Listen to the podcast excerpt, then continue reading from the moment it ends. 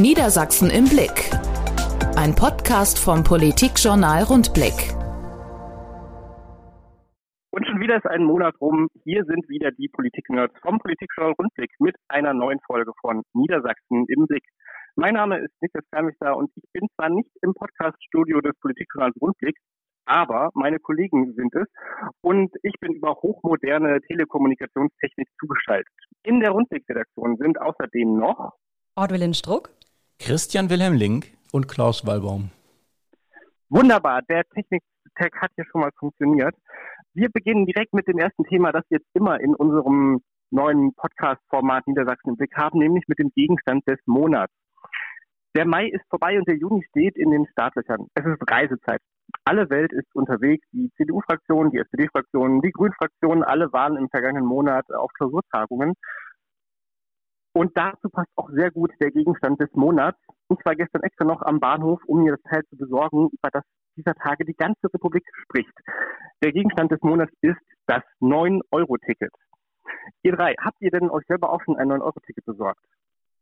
Ich schwanke noch, ob ich mir das digital auf der Bahn-App hole oder tatsächlich ganz analog, weil ich ein bisschen Angst habe, dass mir irgendwann der äh, Handystrom ausgeht und ich dann dastehe und kontrolliert werde und plötzlich kein Ticket mehr habe.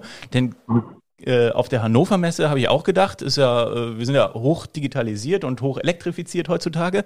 Irgendwo wird wohl immer eine Steckdose sein, war dann aber auch nicht zu finden und ähm, genau das kann einem im Zug ja auch passieren. Deswegen hole ich mir das wahrscheinlich doch noch analog hier, einfach schön bei der GVH Verkaufsstelle. Sieht auch schöner aus, kannst du dann so einrahmen quasi von wegen, ich habe hier ein 9-Euro-Ticket.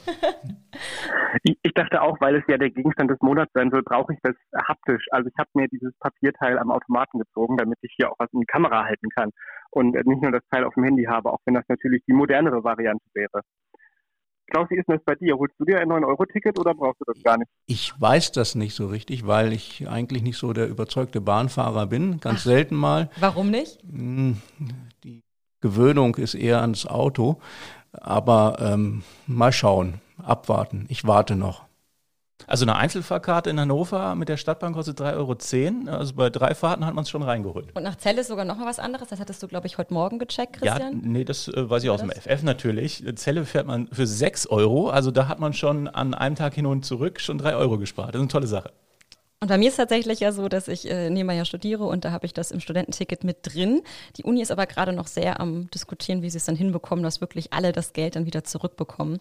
Also da bin ich gespannt. Auch vor allem, ob das dann hier überhaupt anerkannt wird, wenn ich jetzt morgen im Bus steige, ob ich dann sagen kann, ja, hier ist mein Ticket aus Schleswig-Holstein, ich fahre jetzt mal Bus bei Ihnen, ne? Also mal sehen. Okay. Ich habe aber neulich gesehen, da gab es extra den Hinweis, dass äh, das Semesterticket überall als 9-Euro-Ticket gilt, quasi okay. automatisch. Aber wie das mit der Abrechnung ist, ähm, ja, da bin ich raus. Und ich finde, spannend ist ja auch die Frage, wie voll wird es werden? Was, was denkt ihr? Wird es zu einer Überlastung kommen oder wird es eigentlich erstmal so bleiben wie bisher? Ich fürchte schon, es gibt eine Überlastung, weil im Moment ja alle irgendwie sagen, Corona ist vorbei, wir wollen wieder raus, wir wollen wieder an die frische Luft und dann stehen sie in den Massen und in den Schlangen und ja, ob das nun schon so gut ist, weiß ich nicht. Ja, es sieht ja auch nicht so aus, als kommen so richtig viele Extrazüge und Waggons noch auf die Strecke. Gibt ja gar nicht so viele. Man hat geholt, was man kriegen konnte. Aber äh, ich glaube auch nicht, dass das am Ende reichen wird, vor allem zu den verkehrslastigen Zeiten. Ja, wahrscheinlich wird es ja im, Alltag nicht so wahnsinnig viel mehr sein, vermute ich mal, aber an den Wochenenden, ne? Jetzt, gerade wenn schönes Wetter ist und man nochmal die schönsten Ausflugsziele in äh, Niedersachsen und drumherum ähm, erreichen möchte. Ja. Sylt. Sylt, genau. Wo wollt ihr denn hin, abgesehen von Sylt? Ich fahre ganz simpel einfach mal wieder nach Lüneburg. Das auf jeden Fall. Von Celle aus immer eine schöne Strecke. Äh, recht unkompliziert. Und ich wollte es ja immer mal nach Bremen schaffen. Ich würde sogar näher dranbleiben. Ich fände es schon schön, morgens mit dem Zug vielleicht zur Arbeit zu fahren, von Celle nach Hannover. Ist ja auch ganz nett. Kann man ja auch irgendwie schon im Zug so ein bisschen arbeiten, irgendwie morgens und steht nicht im Stau. Und, und genau dafür ist es ja eigentlich gedacht, ja. Dass, dass, die normale Autostrecke äh, auch ersetzt wird. Ne? Ja.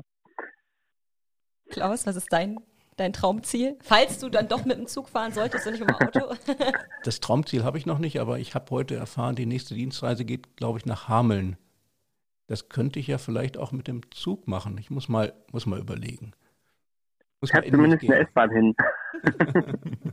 Und bei dir, Niklas? Ähm, ich weiß es noch nicht so genau. Ich habe aber, äh, also bevor ich mir überlegt habe, ob ich es jetzt kaufe oder nicht, schon so gedacht, ähm, es gibt einfach in diesem Monat so ein paar Geburtstagsfeiern und sowas von, von Familie, die in Niedersachsen wohnt und ähm, wo man wunderbar mit der Bahn hinfahren kann ähm, so Richtung äh, Schwarmstedt die Ecke, ist gar nicht wahnsinnig weit weg, aber ähm, das normale Ticket wäre halt irgendwie teurer als das 9-Euro-Ticket und dann kann ich einfach das schon nehmen und habe die Fahrten wieder drin.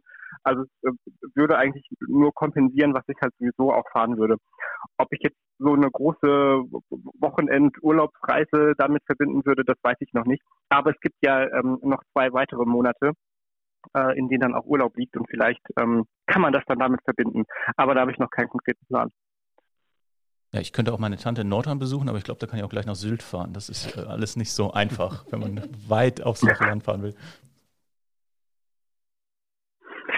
Reisen ist jetzt ja das große Thema, das sich äh, weiter durch den ganzen äh, Podcast zieht. Ähm, wie schon gesagt, im Mai waren ja die, die Fraktionen ähm, unterwegs, die Landtagsfraktionen auf Reisen. Ähm, darüber sprechen wir dann gleich noch. Jetzt sprechen wir aber erstmal über äh, Audrey. Ähm, du warst weg bist eine ganze Strecke gefahren und musstest das zum Glück nicht mit dem ÖPNV machen, sondern konntest einen Zug nehmen, der ein bisschen schneller ist. Wie lange bist du denn gefahren und wo ging es hin? Ich bin, jetzt muss ich lügen, ich glaube etwa fünfeinhalb Stunden gefahren und zwar bin ich nach Poznan gefahren. Poznan liegt in Polen und ist die Partnerhauptstadt von Hannover. Und wir sind am Montagmorgen um sieben losgefahren und ja, und waren um 12.30 Uhr etwa dort. Auf der Rückfahrt hatten wir leider ein bisschen Verspätung. Das ist äh, ja auch ab und zu üblich mit der Bahn. Aber äh, das, das war relativ entspannt tatsächlich, diese fünfeinhalb Stunden. Spannend ist vor allem, dass in, in als wir in Berlin umgestiegen sind, so war, dass wir alle automatisch wieder eine Sitzplatzreservierung hatten, weil wir mit einem polnischen Zug gefahren sind. Und da ist das so, dass man, wenn man bucht, automatisch eben schon gesagt bekommt, das ist dein Sitzplatz, damit es nicht überlastet ist. War der polnische Zug denn genauso bequem wie der deutsche? Der hatte sogar mehr Beinfreiheit. Du magst es kaum glauben. also das war nicht schlecht. Okay, aber wie kam es denn dazu? Warum bist du nach Polen gefahren? Ja, äh, ich bin nach Polen gefahren, äh, natürlich nicht alleine, sondern ähm, mit dem Oberbürgermeister ähm, Bilet Onay und einer kleinen Delegation. Äh, der ähm, hatte ähm, genau, hatte die Gelegenheit genutzt, um äh, Poznan zu besuchen und auch sich da irgendwie mit seinem Amtskollegen auszutauschen. Eigentlich nur anderthalb Tage. Wir sind tatsächlich am Dienstag schon direkt wieder zurückgefahren. Und das große Thema war natürlich Ukraine-Krise, wie, wie Polen mit den Geflüchteten umgeht. Ähm, wir haben da mehrere Anlaufstellen besucht. Direkt am Bahnhof gab es so eine Art Service Point. Das war so eine ganz große Halle und da konnte man dann sehen, wie die Geflüchteten eben ähm, beraten wurden. Es gab Stände, wo man irgendwie eine SIM-Karte bekommen hat, wenn man eben nach Polen dann geflohen ist. Ähm, man hat Essen bekommen. Wir waren auch in einer Unterkunft in einer Art äh, Universität, in der Wirtschaftsuniversität. Die hat zum Beispiel die Sporthalle quasi äh, zur Verfügung gestellt und da dann Betten reingestellt und die, die konnten dann zwei Monate lang dann Geflüchtete leben. Äh, Fun Fact, also was ist Fun Fact in dem Bereich eigentlich Fun kann man nicht mehr sagen, aber ähm, die Betten wurden tatsächlich zum großen Teil von Hannover gespendet, weil Feldbetten da einfach echt Mangelware waren. Vielleicht zum Vergleich, ähm, allein Polen hat ja schon so um die drei Millionen, das ist glaube ich gewesen, über drei Millionen Geflüchtete mittlerweile aufgenommen. Posen oder Posnan hat, ich glaube, 40.000, war mein letzter Stand zumindest. Und Hannover ist ja gerade so etwa bei 10.000 natürlich. Und gab es da jetzt irgendwelche besonderen Lehren, die du daraus gezogen hast, äh, die du mit nach Hannover nimmst, wo, wo Hannover jetzt nachbessern müsste, mehr tun könnte oder ähm, läuft da alles gut?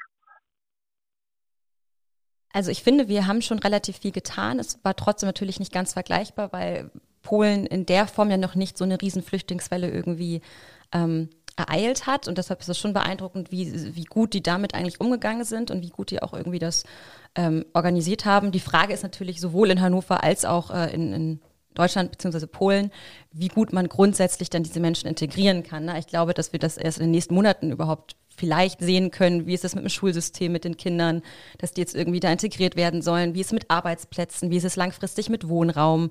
Ich glaube, das sind viele Themen, die gerade so anfangen jetzt irgendwie zu, zu, äh, zu, zu schmoren irgendwie, aber da muss man natürlich jetzt ein bisschen schauen. Ne? Ich weiß nicht, wie ihr das seht. Mhm. Ich gucke gerade meine beiden Kollegen an. Was, was würdet ihr sagen? Wie sind wir gerade in Hannover? Also haben wir schon alles geschafft mit den Geflüchteten oder wird dann noch viel mehr kommen, was man jetzt noch gar nicht absehen kann? Hängt vom Kriegsverlauf ab, nicht? Wenn also das noch schlimmer wird, Es ist ja nicht ausgeschlossen. Dann könnte es zu einer neuen Welle kommen und dann könnten wir vor noch größeren Problemen stehen.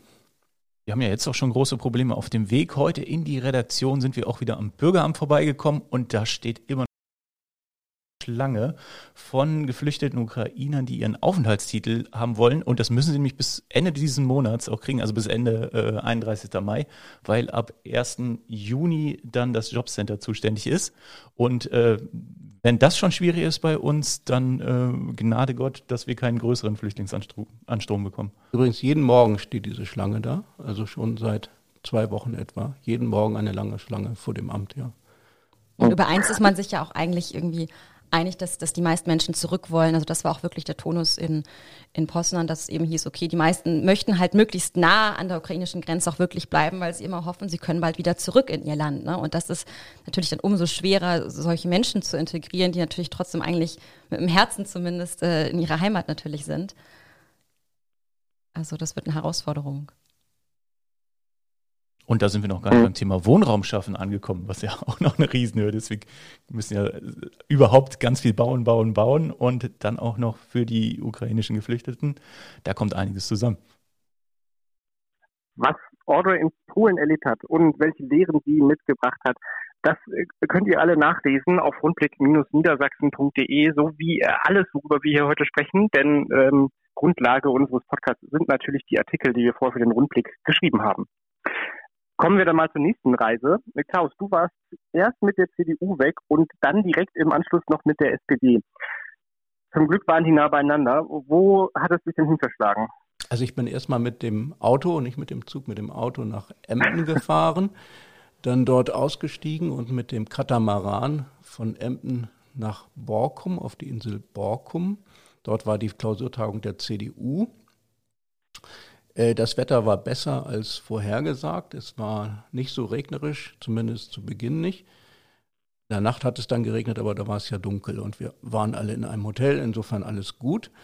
Äh, dann ging es am nächsten Morgen ganz früh äh, wieder zurück aufs Festland und dann bin ich von Emden nach Leer gefahren. Da hat die Klausurtagung der SPD begonnen und die CDU hat mich dann alleine gelassen auf Borkum die kommenden Tage und habe mich dann bei der SPD aufgehalten. Also rundum die Stimmung in beiden Fraktionen war sehr gut. Es war eine Art Abschiedsstimmung, denn diese Fraktionen kommen in dieser Zusammensetzung nicht mehr sehr oft zusammen. Wir haben noch zwei Landtagssitzungen, wo dieser Kreis von Abgeordneten bei CDU und SPD nochmal äh, gefordert ist im Plenum.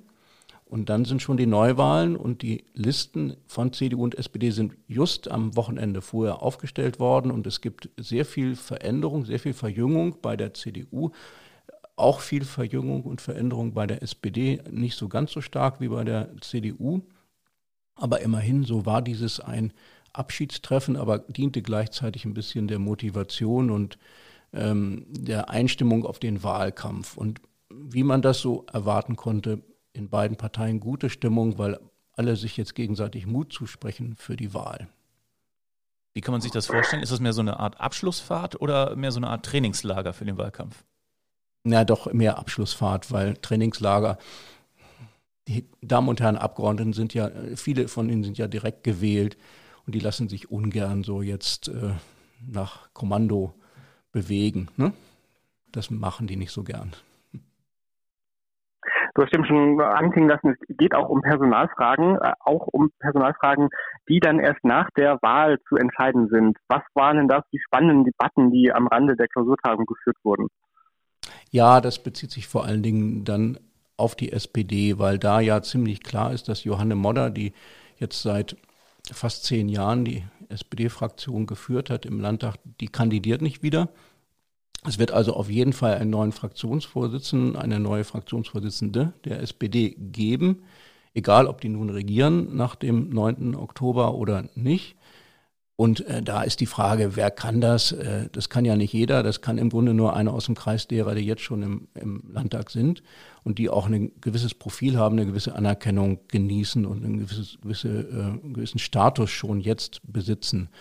Das war eine große Frage, die am Rande eine Rolle spielt. Bei der, bei der CDU ist das weniger der Fall. Es zeichnet sich ab, dass Bernd Altusmann wohl ohne Schattenkabinett in den Wahlkampf gehen wird. Das heißt, alles ist ausgerichtet auf Altusmann und da ist es nun eigentlich ganz klar so, wenn Altusmann gewinnt und die CDU vor der SPD liegt am Ende und äh, die CDU mitspielt bei der Regierungsbildung, dann äh, ist Altusmann gesetzt und gesichert. Wenn Altusmann äh, krachend verlieren sollte, ist das Kapitel Altusmann nach dem 9. Oktober beendet und dann wird die CDU sich neu aufstellen. Aber wie, das spielte jetzt weniger eine Rolle, weil alle im Grunde auf Sieg setzen. Und bei der SPD sind da im Moment auch im Fall eines Sieges etwas mehr Personalfragen zu klären. Und das ist, liegt das dort deswegen etwas näher als bei der CDU. Nicht nur CDU und SPD waren auf Klausurtagen, sondern auch die äh, Grünen-Fraktionen. Die waren jetzt in Helmstedt, das war nicht so reizvoll, nicht so viel Meer und Küste und äh, schöne Gegend. Helmstedt haben die Grünen ja ausgewählt, weil es äh, einen, einen symbolischen Wert hatte. Also sie wollten damit zeigen, ausdrücken, was mit einer Region passieren kann, wenn es die Politik verpasst, rechtzeitig die Weichen zu stellen für so große Transformationsprozesse. Und das war auch schon das große Thema der Grünen auf ihrer Klausurtagung. Ähm, die sagen, wir können das, wir können die Weichen stellen für die großen Transformationsprozesse, die auf uns zukommen. Und sie sagen auch, wir Grüne, wir sind Wirtschaftspartei. Und deswegen haben sie in, in Helmstedt einen Zwölf-Punkte-Plan vorgestellt. Natürlich geht es dabei um mehr erneuerbare Energien. Und sie wollen gerade kleine und mittlere Unternehmen dabei unterstützen, umzustellen auf grüne Technologien. Ähm, ein wichtiger Punkt dabei ist, dass sie die Förderpolitik des Landes neu ausrichten wollen. Also Förderung über die, die N-Bank soll sich dann an Nachhaltigkeitskriterien stärker orientieren, damit ähm, die Unternehmen gefördert werden, die da sehr gut sind. Und zusätzlich sollen dann noch die großen Unternehmen, die Big Player mit Landesbeteiligung, so eingesetzt werden, dass sie so ein bisschen ein stabiles Fundament geben oder die, die, die Richtung unterstützen. Aber die große Überschrift, die dann dabei rausgekommen ist, ist ja so, die Grünen sind jetzt Wirtschaftspartei oder wollen es zumindest sein. Ähm, wie seht ihr drei das denn? Kauft ihr das den Grünen ab? Sind die Grünen Wirtschaftspartei? Ja, die Grünen haben es ja momentan ganz schwer, weil eigentlich ihre Wirtschaftsthemenschwerpunkte, Ausbau der erneuerbaren Energien, ähm, klimaschonende Wirtschaft, das wird ja momentan von allen Parteien bespielt. Also es gibt ja gar keinen äh, keiner, der noch was anderes will. Es geht nur darum, wie man das am Ende macht. Und da liegen dann ähm, auch die Tücken und da muss man auch so ein bisschen spitzfindiger gucken. Da geht es dann wirklich um diese Landesbeteiligung. Also wie finanziert man die Transformation? Hilft man den Unternehmen äh, mit Fördermitteln oder ohne Gegenleistung? Da sind die Grünen ja eher dabei, äh, okay, äh, wenn wir helfen, dann wollen wir auch ein bisschen an den Gewinn beteiligt werden. Ist ja grundsätzlich kein schlechter Ansatz. Ähm, mal gucken, ob das aufgeht und ob sie sich nachher durchsetzen können. Aber äh, man sieht ja auch am Bundeswirtschaftsminister, die Grünen können offenbar Wirtschaftspolitik, wenn sie Realpolitik dann auch machen. Und ähm, ja, das, ich sehe keinen Grund, warum das nicht auch auf Landesebene eigentlich auch so weitergehen könnte. Gerade der Bundeswirtschaftsminister war auch äh, eine Figur, die jetzt auf der Fraktionsklausur sehr gelobt wurde, sehr in den Vordergrund gestellt wurde und ähm, als Zeuge herangezogen wurde, um zu sagen, wir Grüne, wir können das ist nur die Frage, ob auch die Grünen hier in Niedersachsen einen Robert Habeck haben. Ne? Ja, wahrscheinlich eher nicht, denn sie haben einen Christian Mayer und der ist äh, nicht unbedingt dafür bekannt, dass er eine sehr eloquent auftritt und sehr wirtschaftsnah agieren kann. Ähm, das ist schon ein Problem, glaube ich, dass das grüne Spitzenpersonal in Niedersachsen anders als in auf, auf, anders als auf Bundesebene, anders auch in als in Nordrhein-Westfalen und anders auch als in äh, Schleswig-Holstein nicht unbedingt so geschmeidig und ähm, realpolitisch wirkt wie in Niedersachsen. Also das ist ähm, schon eine Schwäche, glaube ich, der Grünen in Niedersachsen, dass sie äh, doch eher geprägt sind vom linken Flügel und den Realo-Flügel sträflich vernachlässigt haben in den vergangenen Jahren. Bislang äh, hat ihnen das nicht geschadet, weil sie auf der bundesweiten Welle mitschwimmen und in den Umfragen ziemlich hoch äh, rangieren. Nur am Ende kann es bei einer Wahlentscheidung auch eine Rolle spielen. Welchen Personen traue ich die Verantwortung zu? Und wenn da in Niedersachsen im Grunde äh, kein überzeugender Kandidat auftritt für bestimmte Bereiche, die eher im bürgerlichen Lager sind oder in der Wirtschaftsnähe, dann kann das auch dazu führen, dass das Ergebnis am Ende nicht so gut sein wird.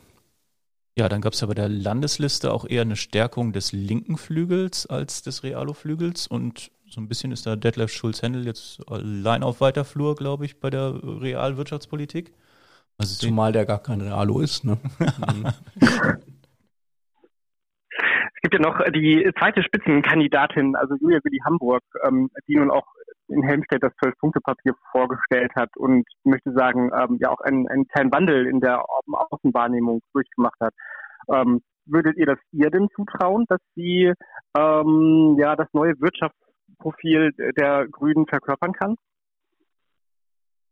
Äh, ich, ich, die Kollegen schweigen gerade, deswegen sage ich mal einfach nein.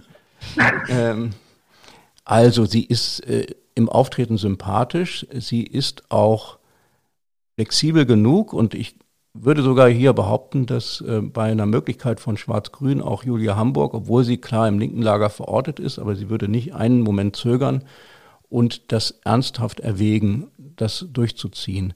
Nur sie ist halt von der ganzen äh, Struktur her keine Wirtschaftspolitikerin, sondern mhm. sie ist in der Kultuspolitik verhaftet und sie würde dann in einem solchen Fall wahrscheinlich eher Kultusministerin werden.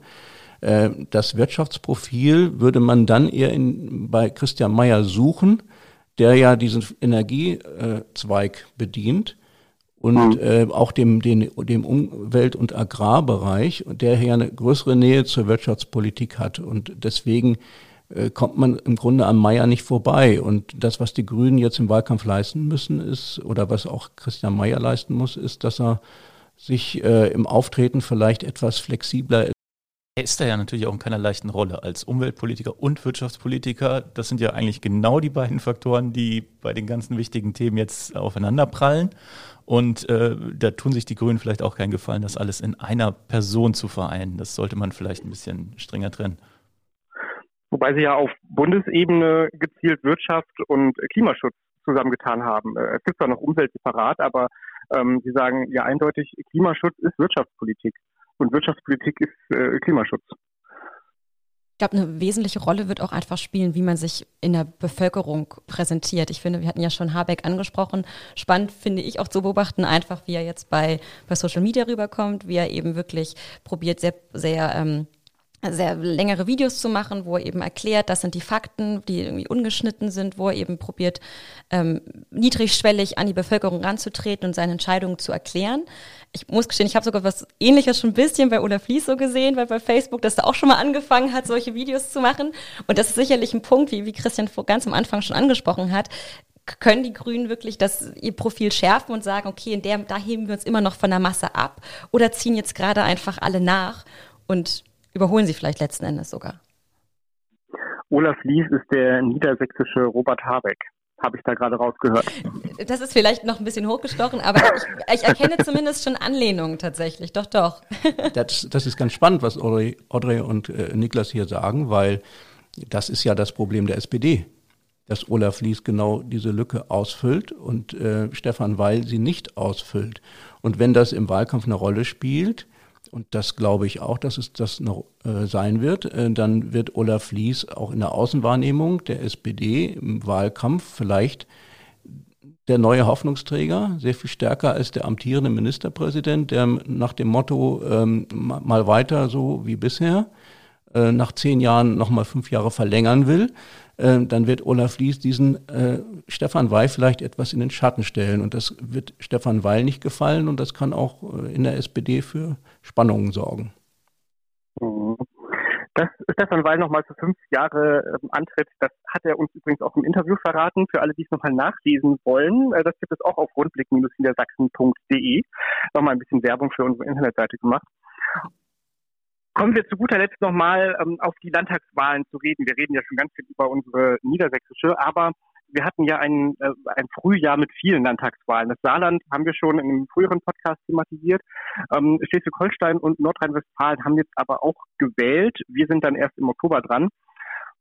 Hm, was sagt ihr? Geben denn diese Wahlen in NRW und Schleswig-Holstein jetzt eher der CDU in Niedersachsen Rückenwind, weil zweimal die Union stärkste Kraft geworden ist und voraussichtlich weiterhin die Ministerpräsidenten stellen wird? Oder dreht ihr das Ganze eher andersrum und die Wahlen zeigen, dass ähm, der Amtsbonus zählt? Also der Ministerpräsident Stefan Weil von der SPD kann auf seine Amtszeit Nummer drei äh, setzen, weil ja auch ähm, in Nordrhein-Westfalen und Schleswig-Holstein die Amtsinhaber gewonnen haben. Was meint ihr? Naja, der Amtsbonus spielt, glaube ich, immer eigentlich eine gewisse Rolle, weil man einfach da schon so ein bisschen Präsenz in der, in der Bevölkerung hat.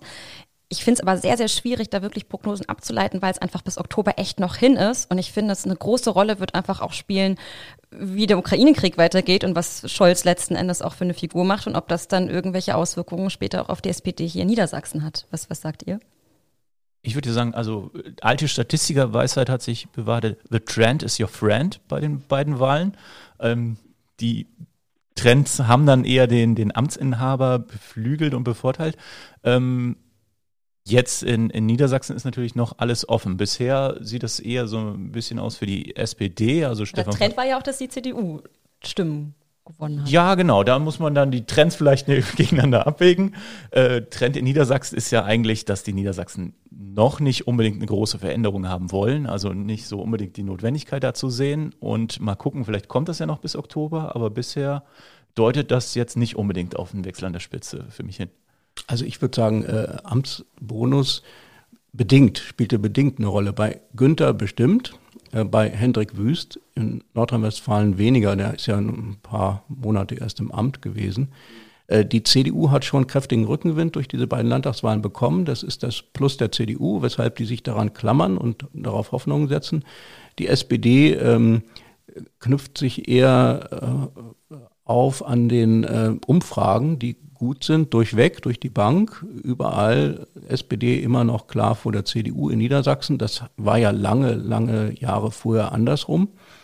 Äh, und äh, das ist so ein Hoffnungszeichen für die Sozialdemokraten. Ich glaube, würde auch sagen, bis Oktober ist noch lange hin, zumal die Inflation, die haben wir heute noch nicht erwähnt, aber die Inflation fängt ja erst richtig an, zum Problem zu werden.